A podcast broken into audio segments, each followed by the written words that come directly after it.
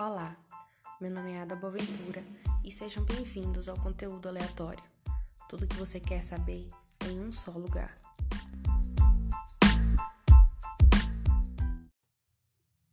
Esse é o nosso primeiro podcast e o tema é muito importante: saúde.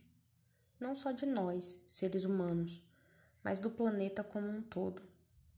Em descoberta inédita, cientistas encontraram amostras de plástico dentro de órgãos humanos. Essa é a manchete.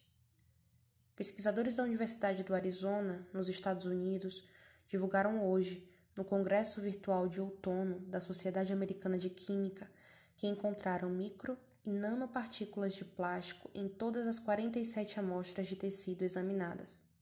No entanto, as consequências à saúde das pessoas ainda não são conhecidas.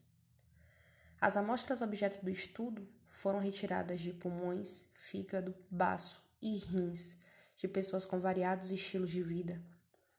Já o plástico encontrado também era de vários tipos, dentre eles o policarbonato e o polietileno, utilizado em sacolas plásticas e garrafas PET. O bisfenol A, plástico utilizado em embalagens de alimentos, também foi identificado.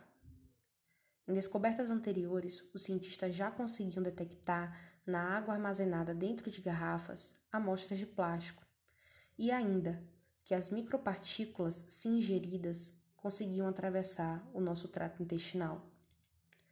Apesar do efeito do plástico no organismo humano ainda não ser totalmente conhecido, estudos em animais demonstram que este acúmulo pode estar associado à infertilidade, inflamações e ao câncer.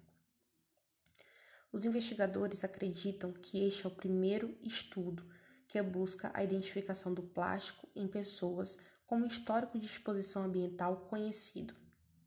Isso porque os doadores que forneceram as amostras também deram aos cientistas informações detalhadas sobre sua ocupação, alimentação e estilo de vida. Estes dados são fundamentais para identificar os principais meios de exposição aos micro e nanoplásticos. E para você, ouvinte, eu deixo uma pergunta: o que mais o ser humano precisa descobrir para perceber que destruir o planeta é exatamente a mesma coisa que destruir a si próprio? Obrigada pela atenção e voltem sempre para mais conteúdos aleatórios.